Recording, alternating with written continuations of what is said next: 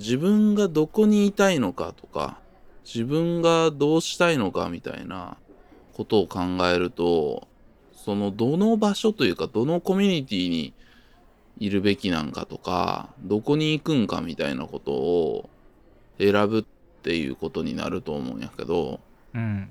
そうね。うん。なんかそれがもう今30ですけど結構選べるようになったことが嬉しいんやけど、うん。本当にいいんかなって思うことがすごいあって。ああまあ確かにな。その学校とかみたいに自分が望む望まないにかかわらず所属するコミュニティみたいななくなってきてるか。そうそうそう。うん。だから僕とかすごい田舎だったし小学生まあ言ったら保育園から高校ぐらいまで同じやつはすごいいるしうん。もちろん中学で新しく会う人高校で新しく会う人でちょっとずつ開いていくんやけどでも今思ったら開き度めちゃめちゃ少ないっていうかいやーわかりますね。うん。僕も田舎やったんで。っていう感じがあってだから大学とかになってそれこそ授業を選択できるとかうん。休みの日休みの時間どういう風に組めるかっていうすごい自由を与えられた時にうんすごい嬉しかった覚えがあんねんな僕は。ああまあ確かにうんな。好きなようにやってんやっていうことに対して。まうん。あそれにすごい戸惑いを覚えたこともあるんだけどね。どう何してもいいって言われたらえ何したらいいか分からへんっていうのもすごい同時にも感じた。それで逆にちょっと病んじゃったみたいなとこもあったんだけど1819ぐらいの時って。確かにね。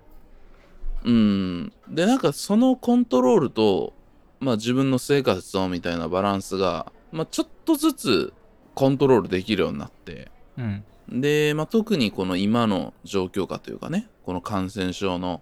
流行ってる時期っていうので余計さいかんとこうかなとかここはいいかなっていう場所とかコミュニティとかをすごいパシッと、なんか足が遠のいたりみたいな人周りでもすごいよく聞くんだけどああなんかそうやな、うん。所属してるコミュニティとか人間関係みたいなのがこう整理されていってるみたいな感覚はうん。わかりますね。そう。ちょっとその一概にそそれでまあちょっとさ人間関係整理できてよかったよねみたいな。ある種うんポジティブな言い方で言ったりするんだけど、なんか毎回それ全然その言葉を使うことに対してはもうそれしかないからしゃあないんやけど人間関係を整理するみたいな整理できてよかったみたいなことを言う言葉を聞くたびになんかちょっとざわっとする気持ちあるんやけど。な何それする気持ちはちょっとあるんやけど。うんなんかその整理した時にさ自分が切られたりすることもあるわけやん当然。うーん多分ね。うんなんかそういうことも想像するとすごくこの人間関係を自然なもの体感覚的なものよりもなんかこうよりビジネスっぽい感じに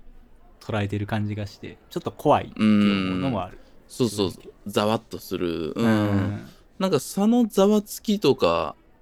あの実際このそういうことが始まって2年ぐらい経ってなんか余計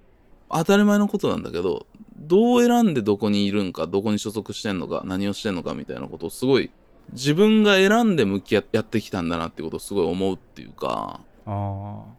うんなんか特に、まあ、このポッドキャストもすごい僕の中ではだんだん場所みたいな感じになってきてるみたいな。まあ寺田さんもそういう感覚あると思うんやけど、あうんうん。だから実際この配信を通じて聞いてくれてる人とか同じように配信してる人に出会ったりとかなんかそれも言ったら自分がいたい場所同士をこうちょっとずつシェアしてるみたいな感覚が僕はあったりとかしていて緩やかなこうつながりみたいな。なんかそこが今んとこ理想的だなっていうふうに思ったりもしていてこれはもうちょっといい感じに広がったらいいなとは思ってはいるんだけどそうね。そういうものを僕は作っている中で逆になんかどうなんかなって思うところもあってその辺をちょっと話してみたいなと思っております。はいこの番組「心の砂地」はさまざまな文化や日常の気づきをヒントに考え続けることで言葉の記憶装置を目指す教養バラエティ番組です。私シャークくんです。はいそして私が寺田です。よろしくお願いします。ということで本日も始まります。心の砂地だからほんま見た瞬間俺はランディ・サーベージみたいやと思ってますあんまおらんけどね派手さの引き出しにランディ・サベージしてたランディ・サベージみたいな。なんでやっぱ天竜とランディ・サベージの試合見るように流れてる心の砂地シャープはい。ということで、オープニングから、今回話すテーマとして、居心地の悪い場所っていう風に題したいと思ってるんですけれども、まあ、場所とその居心地の良さ、悪さみたいなことについて話していきたいなと思うんですけれども、はい。オープニングでさっき言いかけたところっていうか、言ったら会いたい人だけに会いたいみたいな欲望が最近生まれてるっていうか、うん。ううんん。で、そこが、まずちょっと寺だとそこの考え方についてすり合わせてみたいんだけど、うん。なんか僕はやっぱどうしても結構多分自分が自己愛みたいなのが強いタイプだと思っているし、うーん、最近良くない傾向だと思ってるんだけど、自分とこう思想信条とか考え方のラインが全然違う人みたいな、イコール愛せないみたいな感じになってきてしまってるな、みたいな感覚があって、うんうん。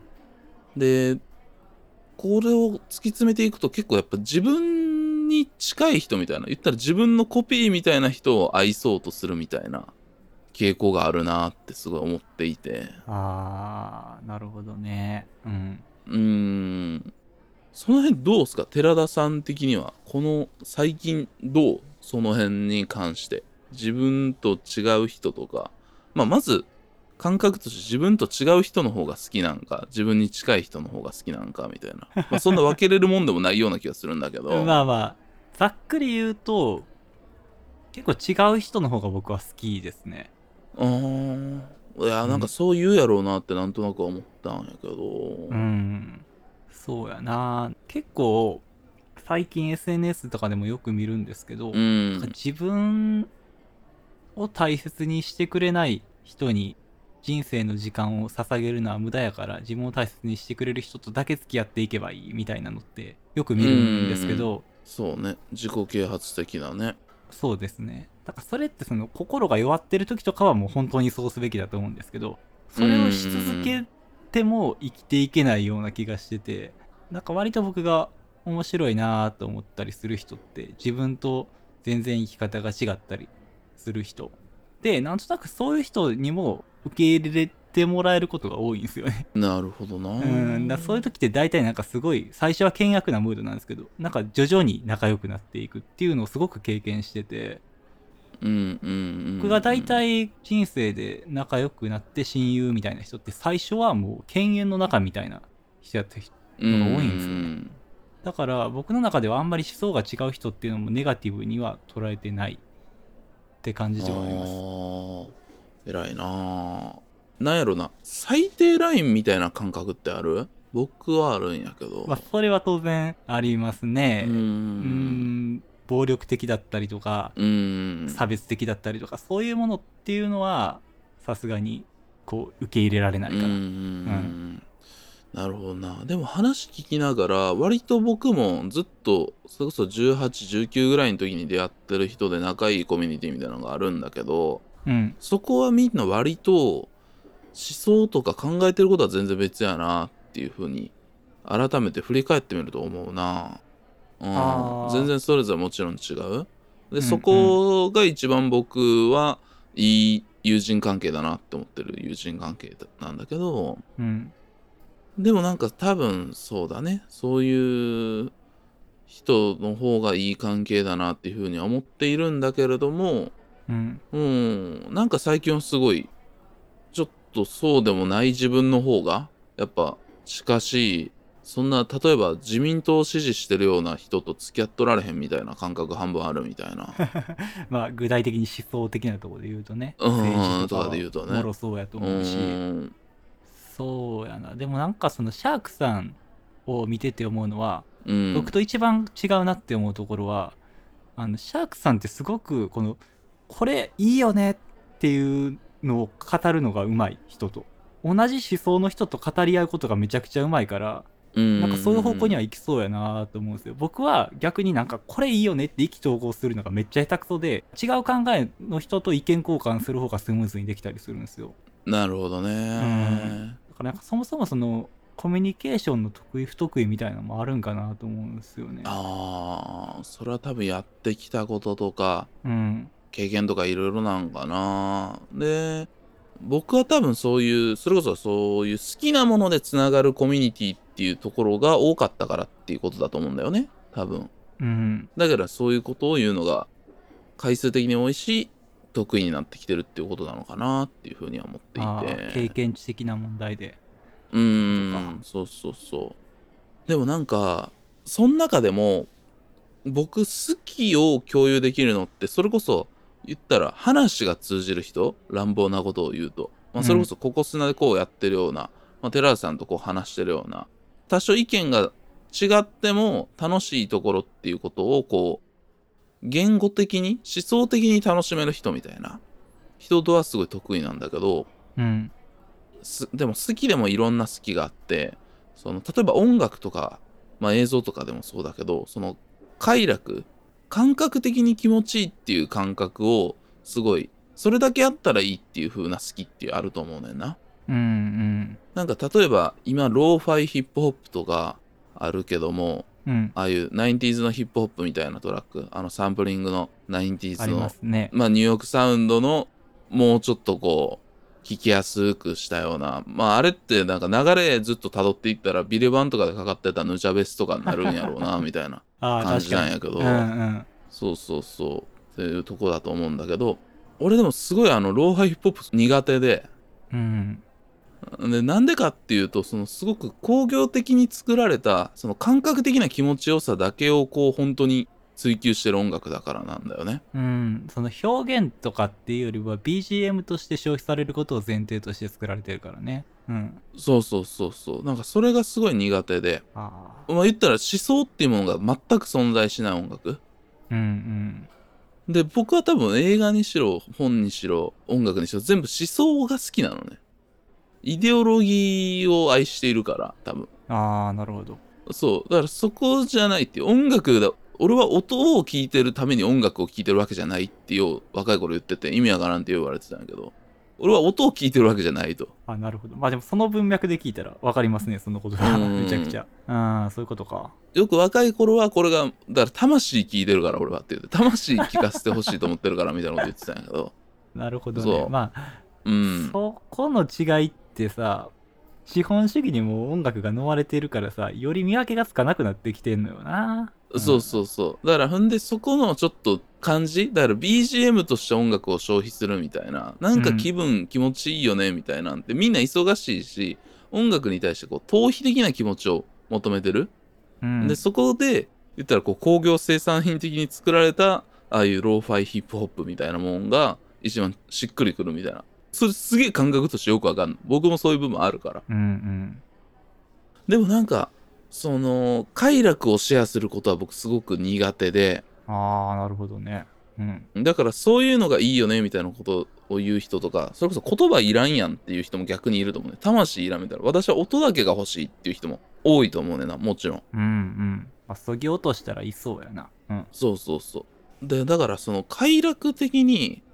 言ったら本能的な感覚的に好きっていうことを言われると、結構どう話したらいいかなってなることは全然あるな。同じ好き、同じものを好んでいても。確かにな。ああ、あったことあるな。うん確かにその、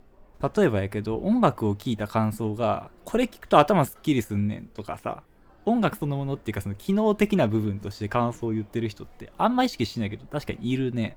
うん。例えば四つ打ちのテクノのパーティーとかクラバーの人だと本当そういう感じだと思うんだよね。感覚的にもうさ、ダッツうんダッツダッツダッツだけでさ、ひたすら踊り続けるやん、朝まで。なんかあの感じってほんとそれの、まあ、まだちょっと肉体的なとこに響いてるから、またローファイヒップホップとかの、さっきの感覚とはまたちょっと違うと思うんだけど、もうちょっとこう、ドラッギーな感覚もあるし、そうそう。まあでもあれって時間の経過をこう楽しんでる感覚もあるし、またちょっとこう、まあか非常に感覚的だけど、あれはあれで僕分かる部分みたいなのがあって、同じことなんだけど、すごくよく分かるんだけど、その良さをこう共有することが苦手っていうだけの話なんだけど、ああ、うん。なるほど。そう。なんかでも、最近は結構そっち強いと思ってて、感覚、感覚的な、まあそれこそシティポップブームとかもそうだと思ってるし、感覚的に気持ちいいよね、みたいな。出どころ別に何でもいいから感覚的に気持ちいいよねっていうことを求めてる若い人とか同世代の方が多いと思ってて。うーん。そうなんよな。うん。だから僕がそういうローファイヒップホップでありクラバーでありうん。シティポップでありは僕その一つの快楽っていうものを求めるっていう感覚では僕の中では同じ居心地の悪さっていうのをすごい感じるのよ。へえそうなんや。そのシティポップとかもそういう感じなん？今っても結構俺の中では一緒だと思う。多分そのなんとなく気持ちいいっていう感覚がすごいあるんだと思う。あーまあ確かにな。そのう。思うのは、シティポップっていう言葉でかなりジャンルが大きくくくられてるなとは思うな今。うんそうそうそう。だからそのあれも結構言葉にみんな寄ってる感じはあると思うよ。その 80s のだから今山下達郎を聴いてるっていうことに酔えるっていう感覚気持ちよさがあるんだと思う実際に音は気持ちいいことが大前提だけどもうん。そうやな。今異様に流行ってるもんな80年代っぽいうん。絵とか。そうそうそう、うん。ちょっとその辺は掘ると難しいとこあるんだけど、うん。うんまあその俺にとってはその感じもずっと居心地悪いのね。それこそ僕和物の DJ2 年ぐらいやってたのに。ほんまやな。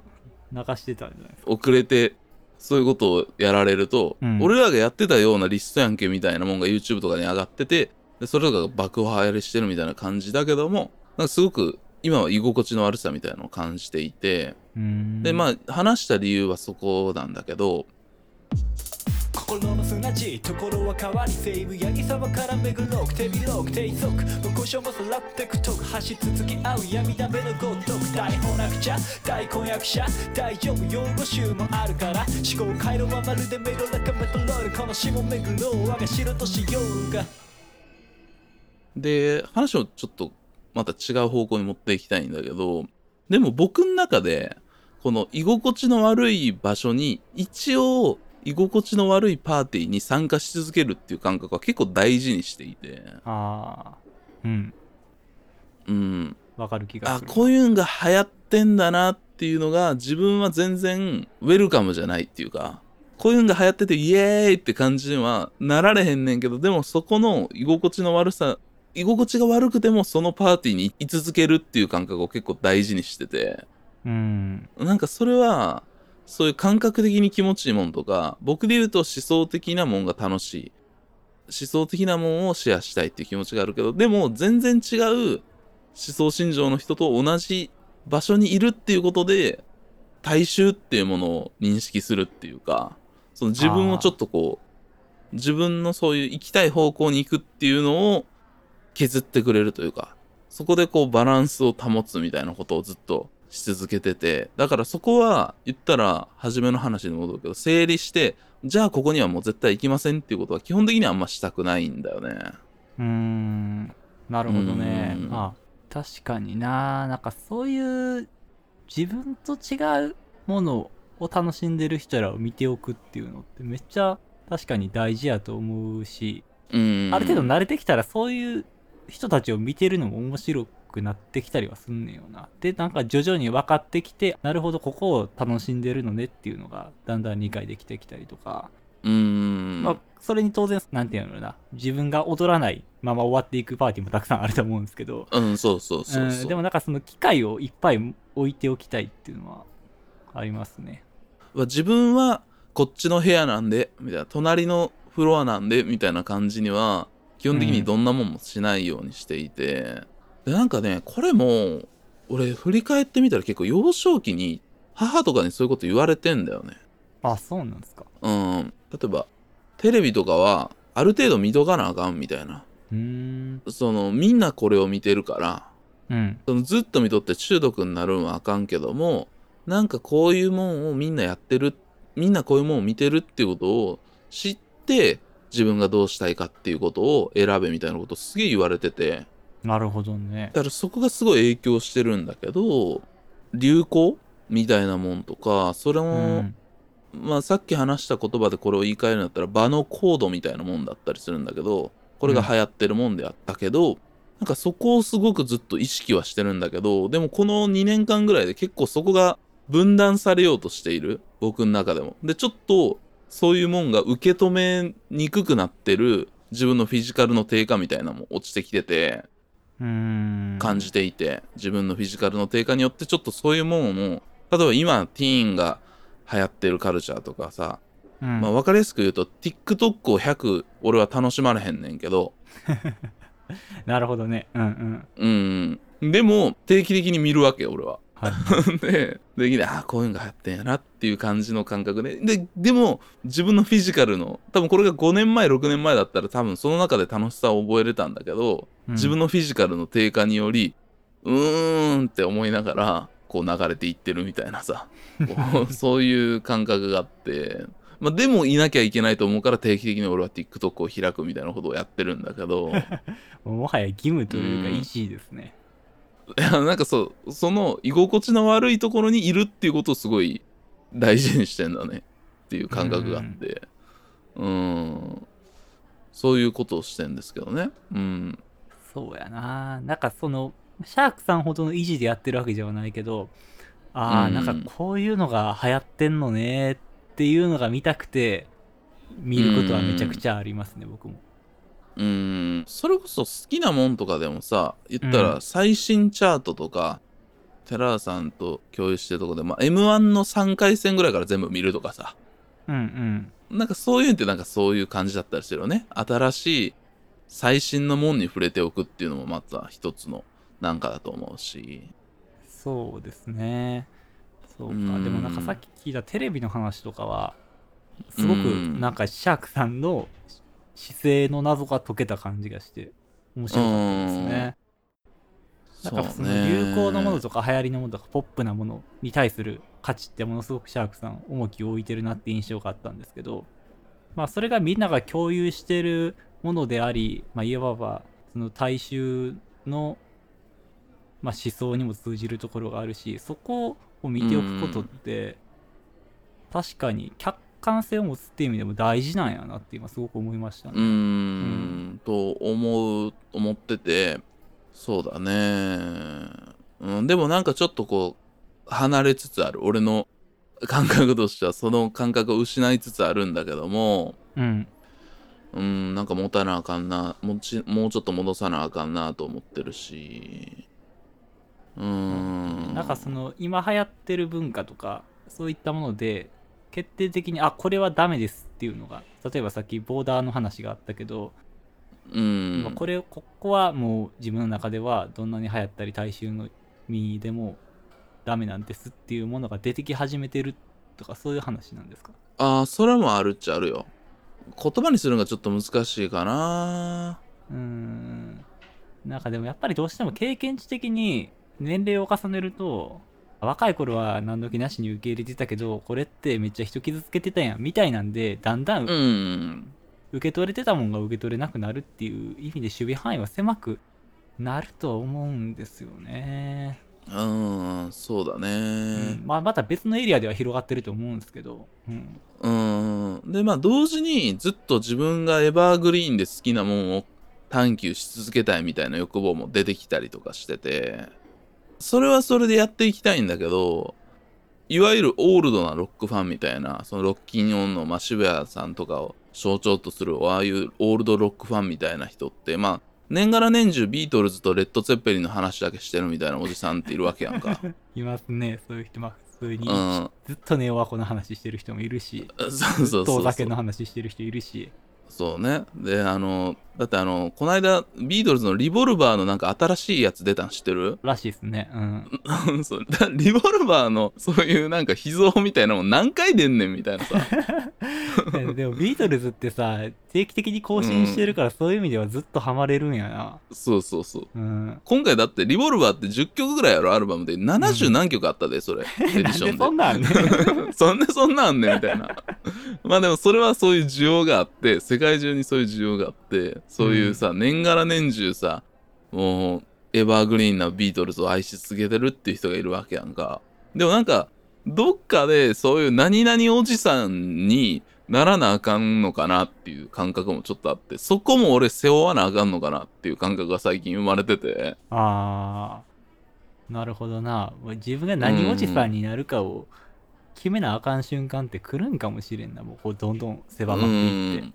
そうそうそう。だから今僕が好きなそういうカルチャーを語ってるおじさんたちってもう今多分50から60ぐらいになりかけてんのよ。歌丸さんとかも50代だしさ。ああそうなんやもそう考えたら、あとうん20年後とかにまだ最前線でそ今のやってる仕事を続けてくれるとは思わへんっていうさ。うああなるほどな、うん。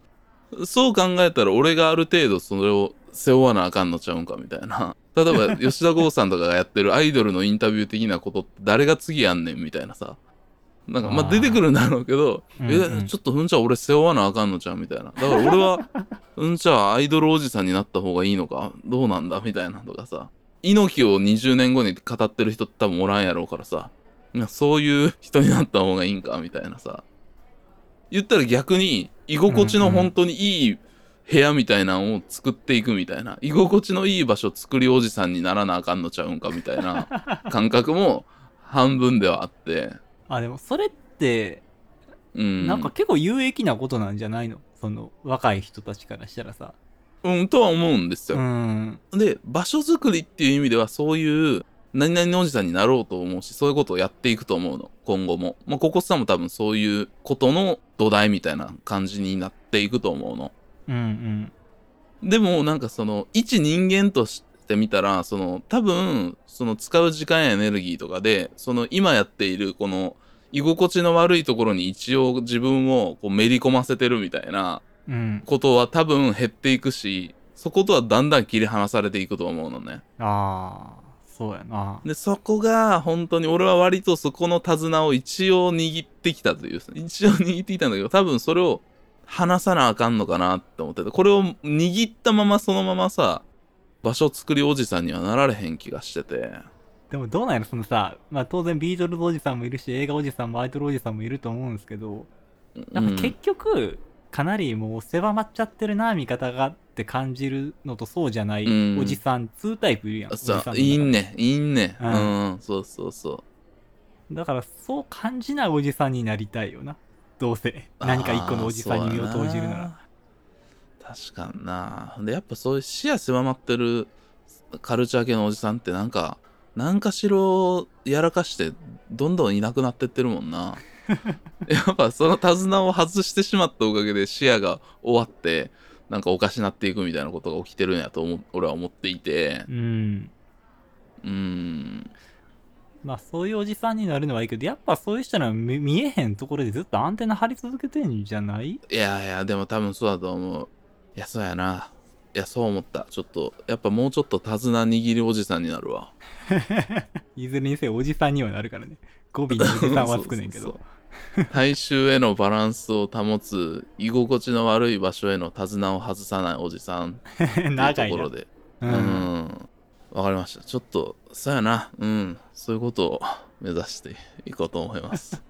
あのまあ今回はねそういう居心地の良さ悪さみたいな。で今まあ寺田とはずっと喋ってるし僕のこの感覚をスッと寺田さんは理解してくれたと思うんですけどなんか多分この居心地の悪い場所に居続けるっていう感覚もはあっていう人の方が多分多くって人生の経験上。うん。まあそういうの時間の無駄やんっていう人もおりそうではあうるん、ね。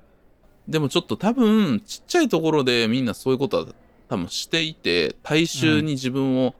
ねじり込ませる、合わせるみたいな感覚でなんかそことそこを多分ずっとやる必要多分ない場合も全然あって僕はそこで感覚のずれたおじさんになることが怖いっていう感覚を最後喋って